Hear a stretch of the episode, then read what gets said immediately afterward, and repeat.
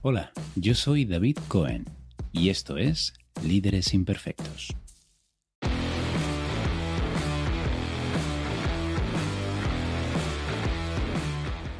Bienvenidos a este nuevo episodio de Líderes Imperfectos, ideas para gestionar a otros y a uno mismo. Y en este episodio tenemos a dos invitados de excepción, Cristina Traviesa y Gerardo Albornoz. Buenas, ¿cómo estáis? Muy bien, David. Eh, ¿Qué tal estás? Yo fenomenal. Hola David. ¿Qué tal, Cristina? ¿Qué tal el día? Bien, no ha ido muy mal para, ser un lunes. Eh, ha sido un buen lunes. Bien, ¿y tú, Gerardo? Fantástico también. Además, eh, brilla el sol aquí en nuestras Asturias, con lo cual un lunes muy potente. Es verdad que tenemos aquí a dos pedazos de asturianos.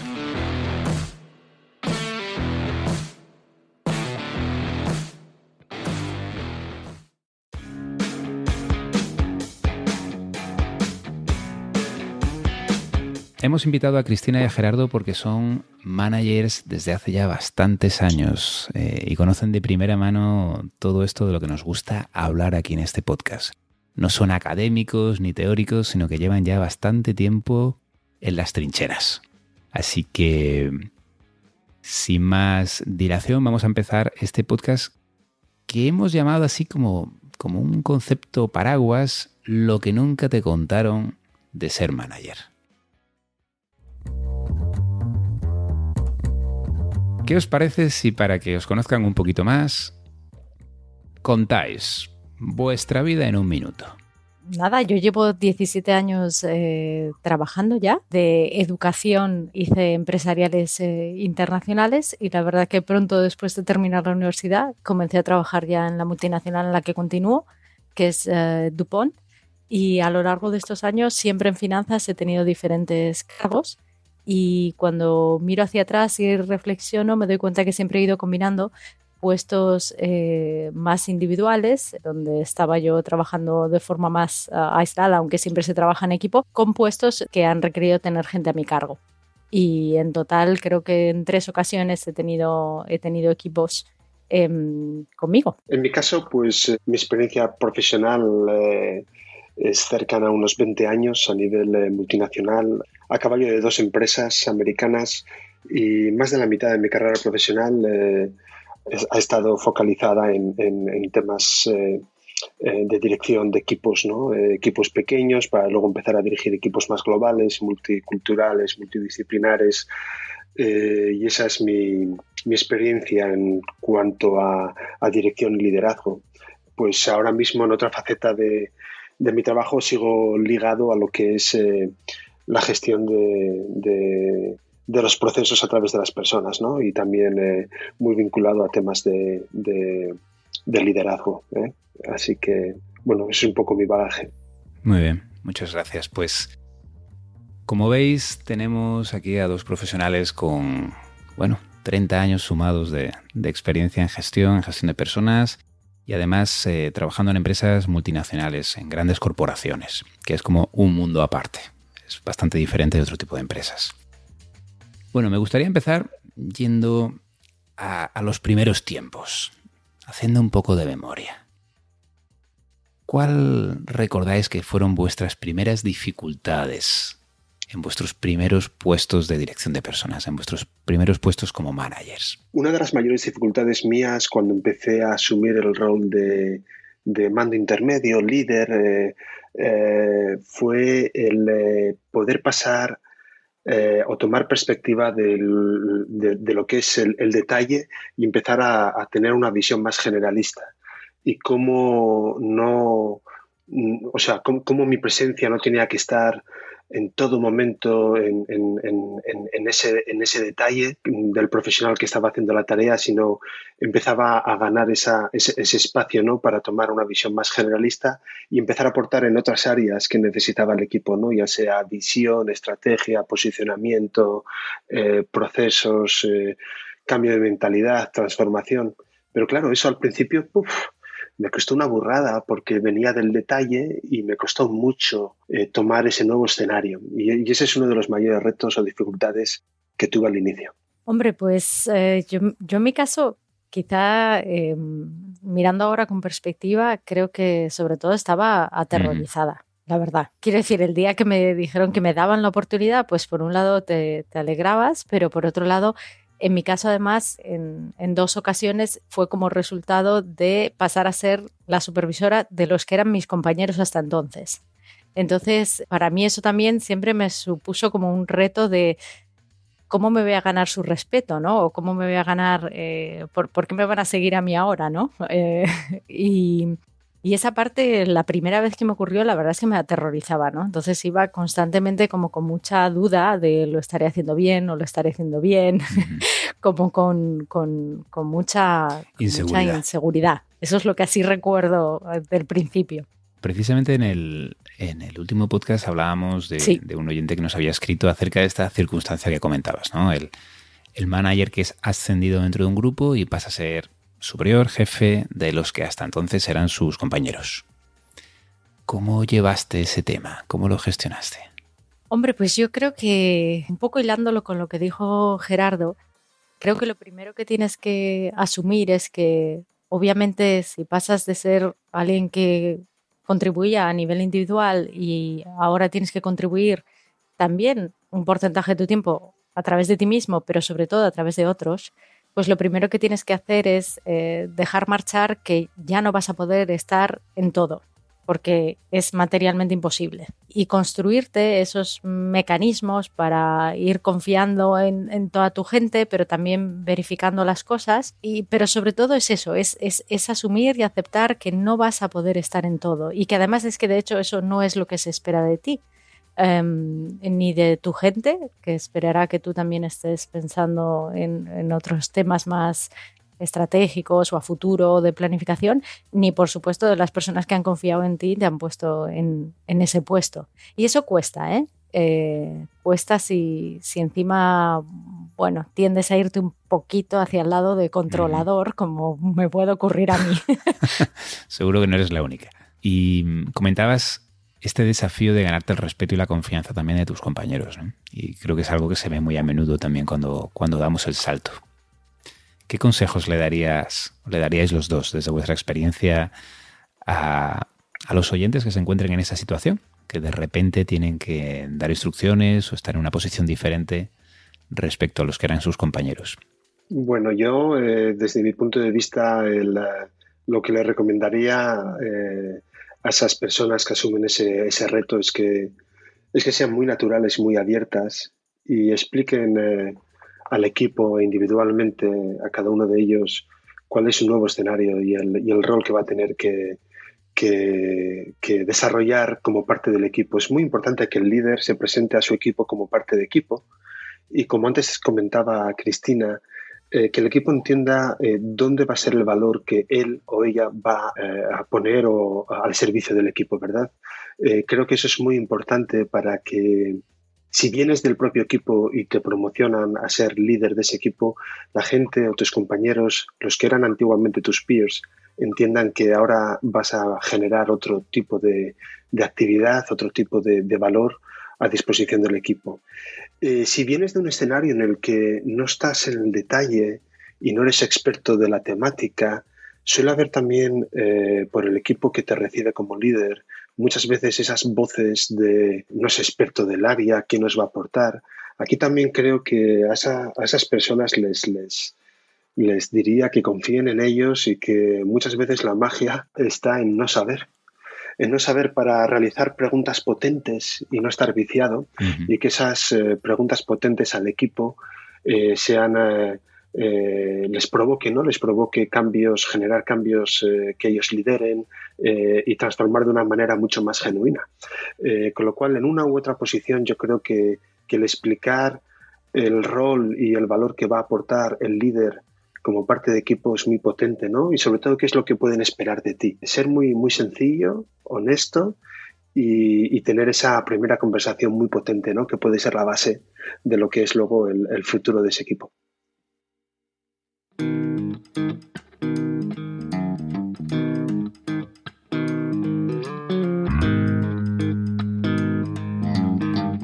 Yo quizá añadiría un aspecto, y esto también, o sea, la, la reflexión no me surgió a mí sí, así por, ciencia infusa, sino fue a través de la lectura de un libro que era Los 90, los 90 primeros días, que no recuerdo el autor, pero eh, seguro que lo podemos googlear para recomendar en las notas.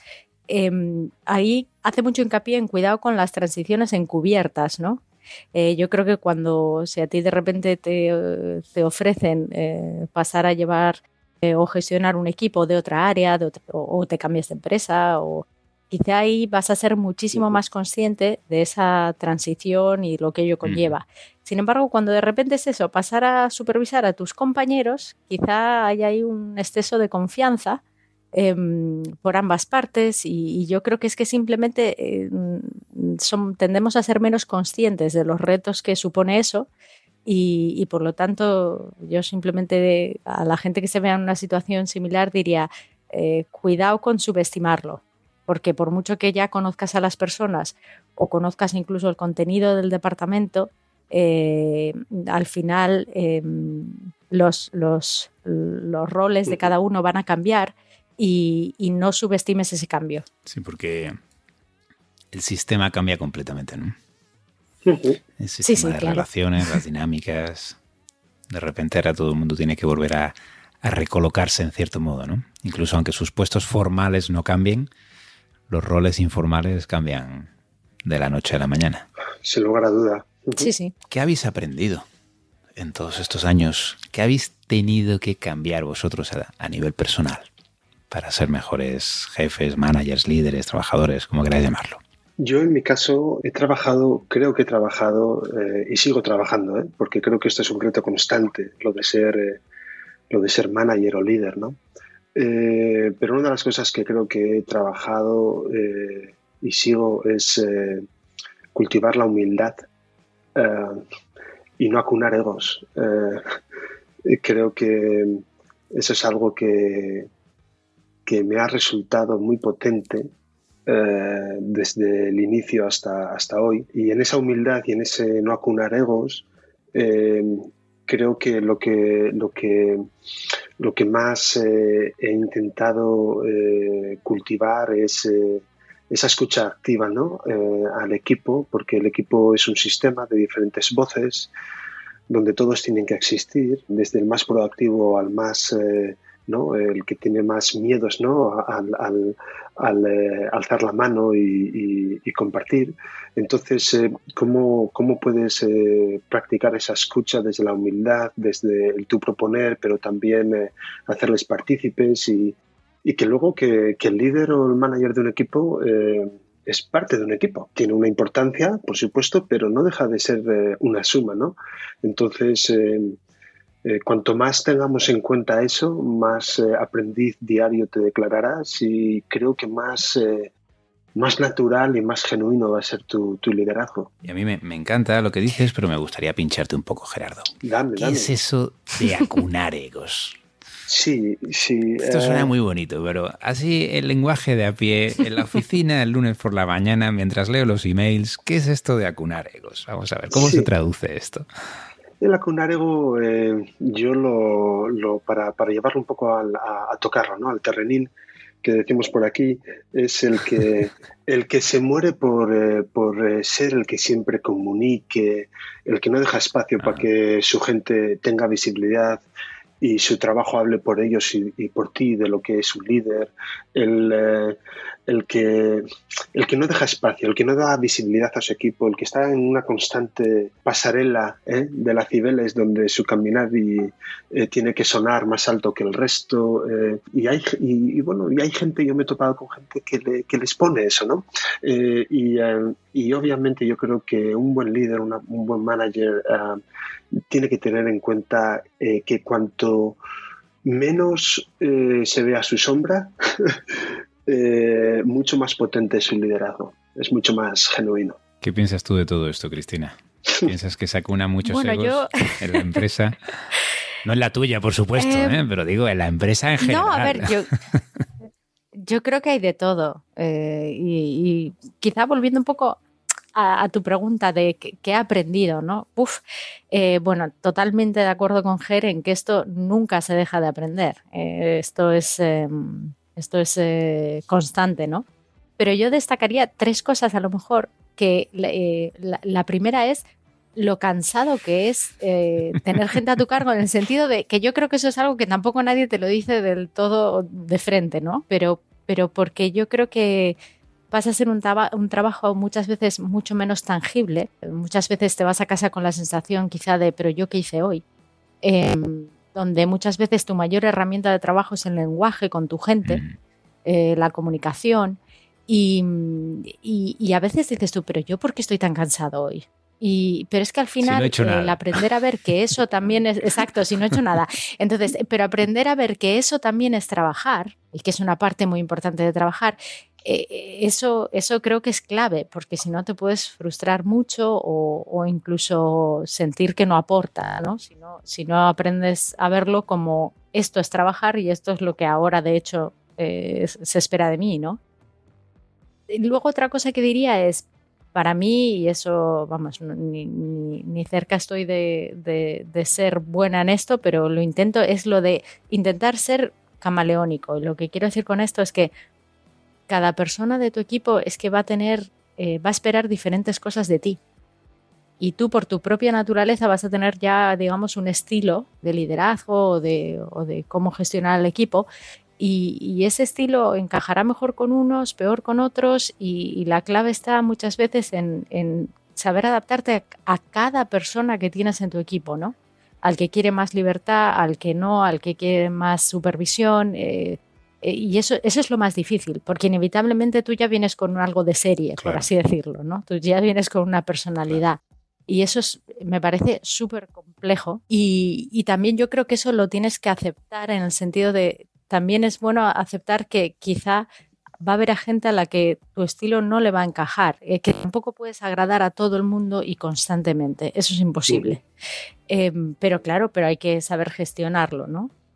Y luego lo tercero era un poco lo que decía, lo que dice Gerardo, siempre, siempre aprendiendo. O sea, yo sé que para mí mi asignatura pendiente en el trabajo y en la vida va a ser escuchar y aprender a escuchar mejor. Yo hay días que les digo a mi equipo, entramos en una reunión y digo, por favor, que alguien me controle, que hasta el cuarto no puedo abrir la boca, porque es que si no ya entro, tomo la palabra y monopolice el meeting, ¿no? Que al final también les digo, no os sintáis ofendidos, me pasa lo mismo en una cena con amigos o lo que sea, ¿no? No es una cuestión personal, pero, pero claro, pero es que si no escuchas es, es, un riesgo tremendo, pero, pero es muy difícil hacerlo bien. Bueno, y ¿eh? hay una parte también de, de autoconciencia, ¿no? De, ser consciente de, las querencias que tienes eh, para ir pidiendo ayuda a tu entorno para dirigirte hacia donde quieres, ¿no?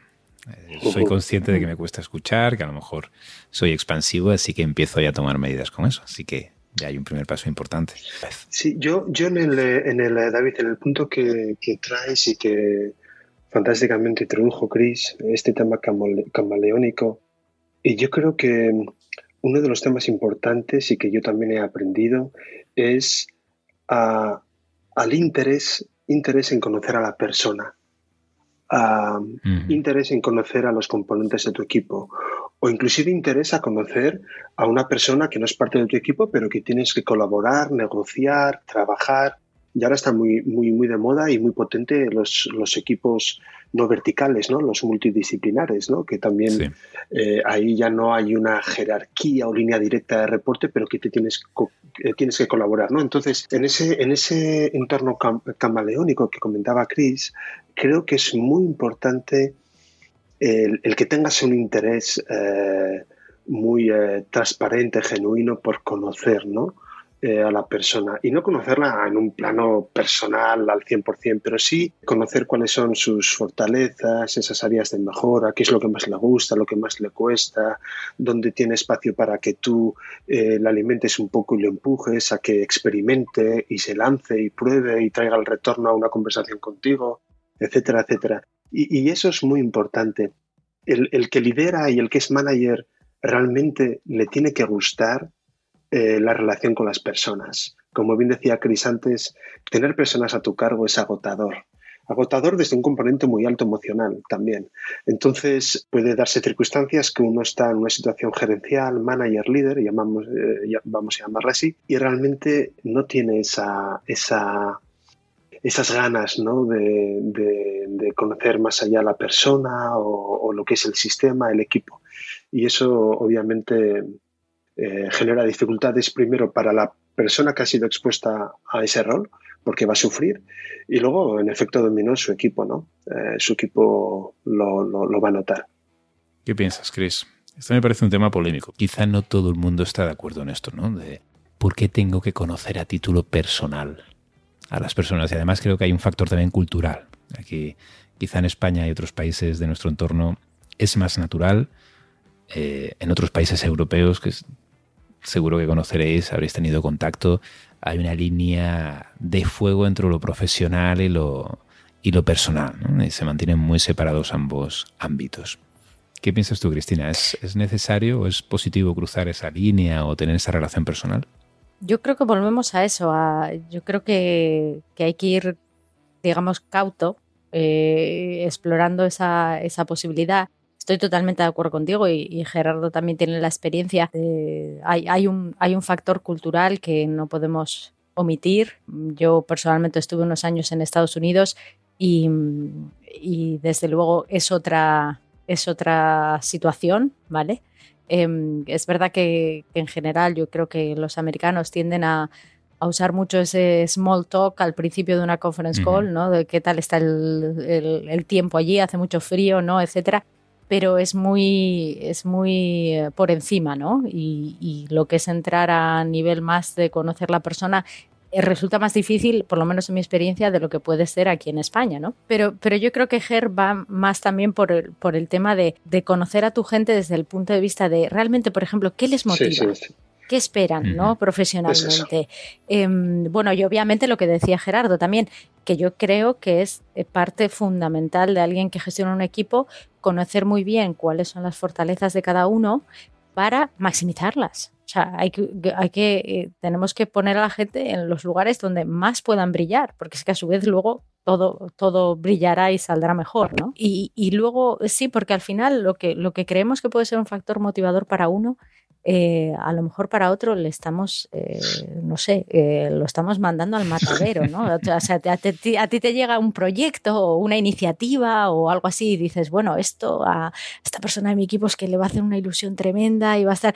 Y, claro, y si no les conoces bien, era el que yo creo que es por donde va Ger también, es, es, es, a eso, ¿no? A saber verdaderamente, porque al final, como digo yo, la zanahoria, la zanahoria la necesitamos todos, pero la zanahoria puede ser cosas muy distintas para cada uno de nosotros. Y la zanahoria va cambiando, igual que vamos cambiando en la vida las personas y los, y los momentos profesionales. Entonces, es muy importante saber cuál es para luego poder, bueno, dentro de los recursos limitados que tenemos, poder seguir motivando a la gente. No sé, yo, yo, yo lo vería ¿Y cómo trabajáis en vuestra experiencia eh, este tema de la motivación? Porque como dices, cada uno tenemos motivadores completamente distintos. Este, tenéis conversaciones ongoing, digamos, en vuestros, vuestras conversaciones de uno a uno, vais explorando este tema, o a la hora de hacer una delegación, de dar un nuevo proyecto, comentáis con la persona si le interesa, si le motiva o no. ¿Cómo lo manejáis en vuestro día a día, el tema de la motivación? Eh, en mi caso es un mix. Eh, y parte de la base que, que el primer, eh, el primer protagonista para motivarse es la propia persona. ¿eh? Eh, pero en mis experiencias yo lo que siempre he hecho ha sido conversaciones individuales con cada uno de, de, los participantes del equipo. Primero individuales porque, como bien decía Cristina y comentábamos antes, cada persona dentro del sistema, dentro del equipo es único. Y ante eso tienes que darle la importancia y el valor de esa conversación donde ellos te alimenten, donde tú les puedas conocer más fortalezas, debilidades, oportunidades, eh, desarrollo.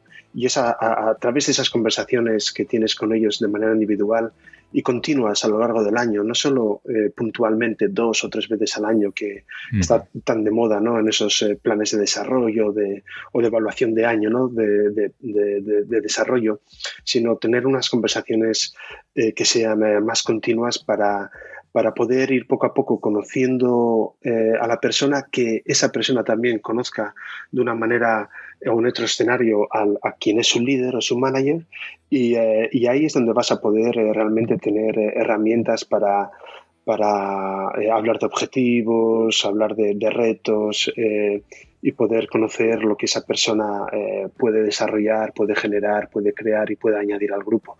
Y luego también, obviamente, uniéndolo con, con reuniones de equipo, ¿no? Eh, donde también quieres ver cómo se asocian entre ellos, observas, les escuchas, cómo se interpelan, cómo, cómo se alimentan unos a otros. Entonces es un mix eh, desde mi punto de vista. Sí, yo vamos, estoy totalmente de acuerdo, pero para mí es hablar, hablar y hablar, ¿no? Y a veces, muchas veces, cuando les lanzas eh, a ellos la, pregunta, también les haces reflexionar sobre eso, ¿no? Porque yo creo que muy pocas veces, a veces reflexionamos de una forma sincera con nosotros mismos de a mí verdaderamente qué es lo que me motiva, ¿no? Eh, o qué es lo que yo estoy buscando. Entonces, muchas veces, a veces eh, empieza por, por, hacerles esas preguntas tan abiertas y, y que hagan esa, esa reflexión. Y luego también a ver, yo creo que a veces cuando, cuando ya creemos que conocemos así a nuestra gente y luego en la dinámica del día a día, que muchas veces, em, hombre, no para un proyecto de una cierta envergadura, pero sí para, como digo yo, los chollinos, los chollinos que van surgiendo, em, pues eso muchas veces ya nosotros nos lanzamos, ¿no? Y decimos, bueno, este chollín para este, este chollín para este otro y tal.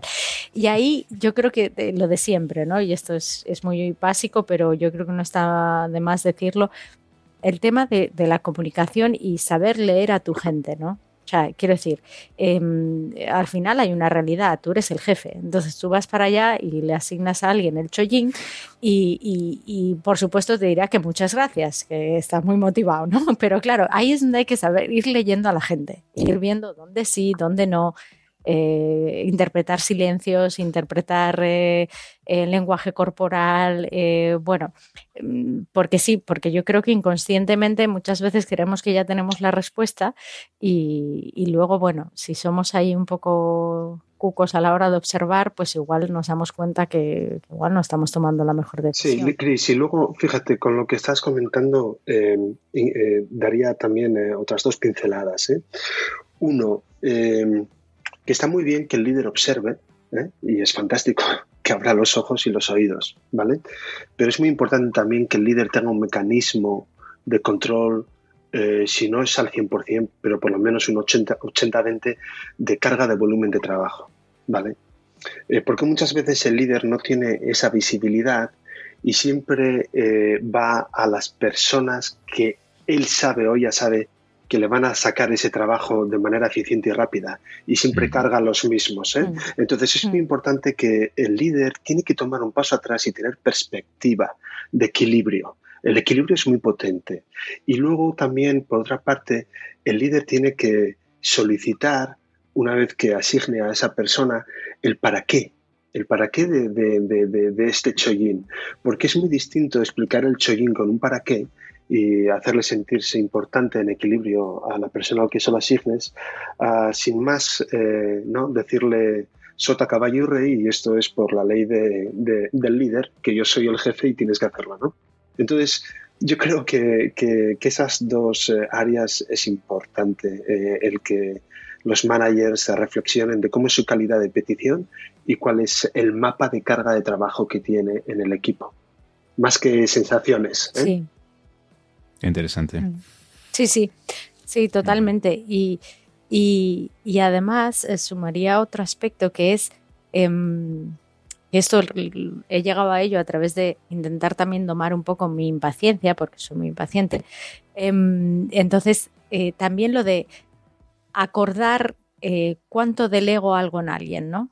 Con esa persona. Es decir, si tú, que lo que decía Gerardo es importantísimo, ¿no? No solo asignar la tarea, sino dar el contexto, dar el para qué, etcétera. Pero luego también, una vez que esa persona se va de tu despacho, pues eh, tener un poco las reglas del juego pactadas, ¿no?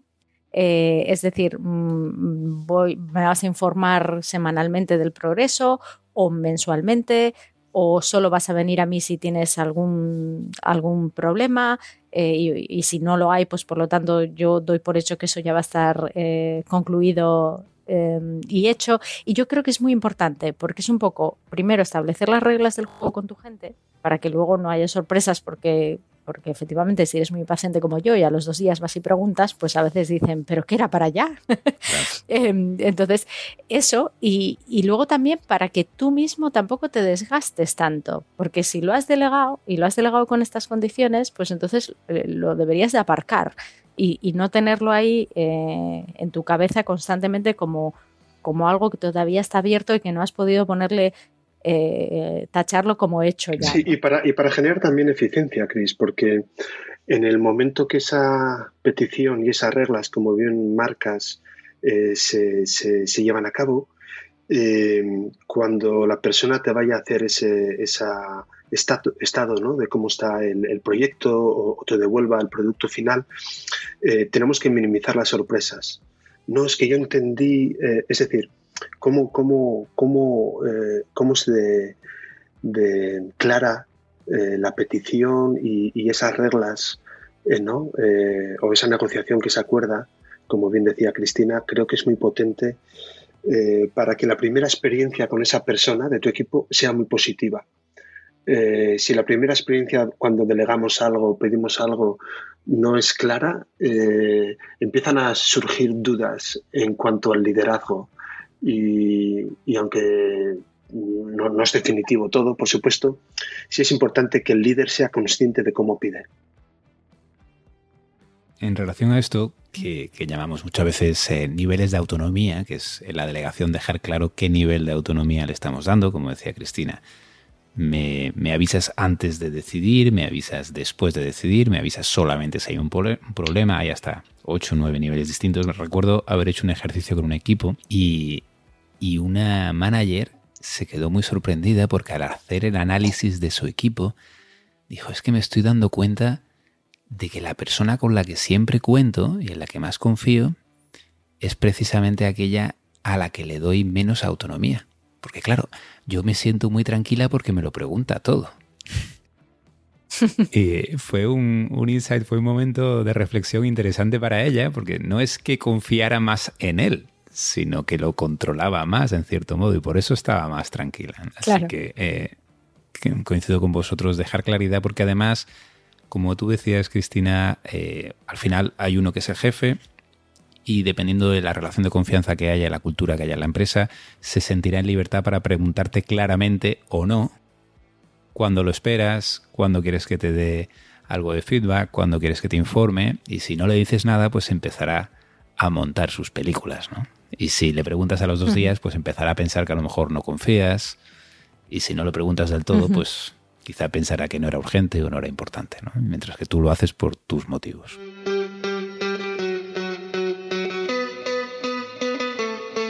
Bueno, bueno, pues hasta aquí la primera mitad de esta conversación que me ha resultado francamente amena y en la que he aprendido mucho.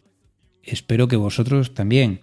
Vamos a repasar algunas de las perlas que nos han dejado Cristina y Gerardo en esta conversación. Primero, es normal sentirse inseguro, estar acojonado, decían al principio cuando te haces cargo de un equipo por primera vez. Somos humanos, es una responsabilidad y es completamente normal. Y si no lo estás, si no estás un poco asustado, quizá deberías. Porque, como bien decía Cristina, todas las dinámicas cambian. Por mucho que los miembros del equipo sean los mismos, por mucho que los conozcas desde hace tiempo, que conozcas la empresa y la cultura, todo cambia.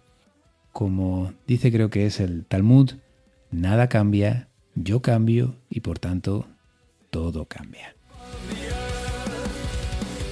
Segundo, tener una visión más generalista y esta es la nueva responsabilidad del manager. Darse cuenta y aceptar que ya no puedes estar en todo y no pasa nada, de hecho no se espera ni te piden que estés en todo. Lo que te piden ahora, como decía Cristina, es un resultado intangible que a algunos les puede frustrar al principio. De repente, tu nueva labor es, sobre todo, comunicar. Te pasas el día conversando, comunicando, porque ahora ese resultado lo tienes que conseguir a través de tu equipo. Y la conversación se vuelve tu habilidad más crítica. Tercero, ser camaleónico. Vaya, vaya, vaya, ser camaleónico, adaptarse, tener en cuenta a quién tienes enfrente, empezar a entender que cada uno de ellos, cada uno de los miembros de tu equipo, espera algo diferente de ti. Puede ser muy confuso. Que cada uno de los miembros de tu equipo además necesita cosas distintas para motivarse. Quizá tiene ilusiones diferentes, quizá espera otra cosa incluso de la empresa. Y esto supone, como decía Gerardo, que tienes que conocer a tu gente. Si no tienes interés en conocer a tu gente, si no tienes interés en las personas, mejor que te dediques a otra cosa. Cuarto, un tema que se comenta muy poco y que me parece sumamente importante. Tener un sistema de visibilidad, tener una cierta visibilidad de la carga de trabajo de tu gente. ¿Qué quiere decir esto? Siempre cargamos a los mismos, a los que nos funcionan, a los que hacen bien su trabajo. Y al final acabamos, en cierto modo, penalizando a los buenos profesionales, porque cuando estamos bajo estrés, cuando nos toca un nuevo marrón, siempre acudimos a los que sabemos que nos lo van a sacar adelante. Y esto al final es penalizar el rendimiento. Cuidado con esto. Y por último, en esa labor de delegación, en esa labor en la que asignamos a unos y a otros tareas y proyectos, dejemos muy, muy claro qué nivel de autonomía estamos dando, a qué nivel nos estamos moviendo. Ross Weber habla de hasta ocho niveles diferentes de autonomía, que es una locura. Entre él, simplemente decir, infórmate, mira a ver qué hay en el mercado y luego me lo cuentas. Hasta el extremo opuesto, que sería, tú te encargas, no quiero ni que me cuentes, ya veremos los resultados. Entre esos dos extremos hay muchísimos grados, muchísimos matices de gris. Y si no estamos claros, si no tenemos claro las dos partes, a qué nivel estamos, esto puede llevar a muchos errores, frustraciones y confusión. La transparencia, la transparencia es gratis, así que aprovechémosla. La semana que viene tendremos la segunda mitad de este episodio, la segunda mitad de esta conversación tan enriquecedora con Cristina Travieso y Gerardo Albornoz. Y la conversación empezará con un tema que será, hay una realidad y es que tú eres el jefe. ¿Qué implica esto? Y mientras tanto, mientras llega esta semana y para que no se nos haga muy larga, pues podéis escuchar el resto de episodios que ya tenemos publicados en todas las plataformas habidas y por haber de podcast, donde por cierto nos podéis dejar una buena referencia si os apetece. También podéis contar con nosotros en podcast.intiva.es podcast.intiva con v.es. Y ahí podéis darnos feedback, escribir comentarios. Por cierto, esta semana hemos recibido algunos muy gratificantes que nos alegran de verdad. También podéis proponer temas o plantear consultas para que respondamos en los episodios de preguntas y respuestas. Dicho todo esto, como siempre, espero que lo hayáis disfrutado tanto como yo. Hasta pronto y gracias. It's just a flame.